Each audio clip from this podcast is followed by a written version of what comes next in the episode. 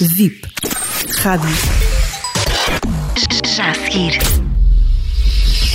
Raul de Almeida com Sem Dogmas. Sim, sou profundamente patriota. Os meus 53 anos eh, põem-me num tempo em que a emissão da televisão, ainda a preto e branco, fechava invariavelmente com o hino nacional e em casa nos levantávamos respeitosamente enquanto passava o hino na televisão. Éramos educados que nunca se pisava à sombra da bandeira e a termos orgulho em Portugal. Nesse sentido, Fico muito feliz em cada viagem por diferentes cantos do mundo, da China ao norte da África, ao Brasil e à Rússia, por exemplo, me dizem Portugal o país de Cristiano Ronaldo.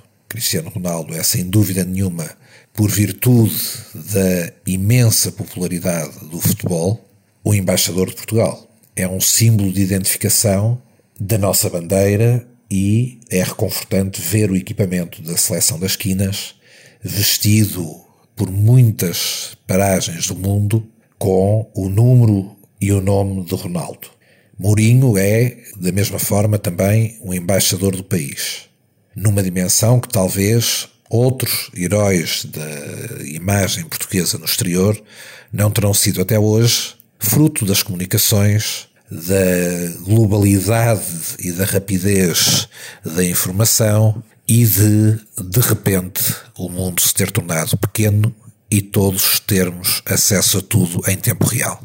Isto não diminui os feitos desportivos de Ronaldo, nem diminui o impacto positivo que tem na promoção do nome de Portugal. Dito isto, falarei, como habitualmente, sem dogmas, sobre o mais recente episódio de Cristiano Ronaldo em Portugal. No meu entendimento, quem está mais alto na hierarquia económica, social, de notoriedade, o que quer que seja, é quem mais responsabilidade tem de dar o exemplo. Já não me limito a dizer que a lei é igual para todos, mas que aqueles de entre todos estão no topo têm uma obrigação muito específica, muito especial, de dar o exemplo, de cumprir a lei de ter comportamentos que possam inspirar outros bons comportamentos. Ronaldo, seja quando é acusado de fuga e evasão fiscal, seja quando é acusado de comportamentos impróprios a nível de assédio sexual, alegadamente, seja quando, factualmente e não alegadamente, desrespeita as leis urbanísticas da capital do seu país, está a prestar um péssimo exemplo e está a ficar, lamentavelmente, aquém daquilo que de si é esperado. Custa muito vermos os nossos heróis com comportamentos que não os dignificam e que ficam aquém dessa sua condição de heróis. Mas é com eles que devemos ser mais exigentes.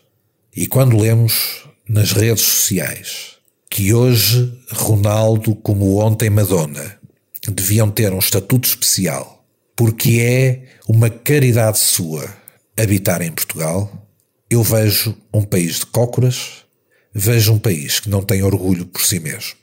Quando vejo hoje dizer-se que tudo deve ser permitido a Ronaldo, porque fez doações para serviços de saúde em determinadas circunstâncias, eu vejo um país tonto e deslumbrado porque se esquece que os impostos a que Ronaldo foge são os mesmos impostos que financiam os diferentes sistemas nacionais de saúde.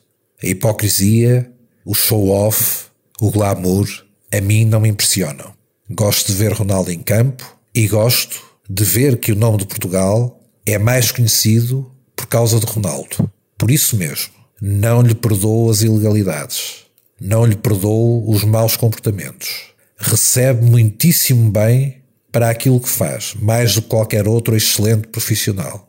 E tem por isso obrigação de não ser aquilo que aqui e ali vai demonstrando ao país.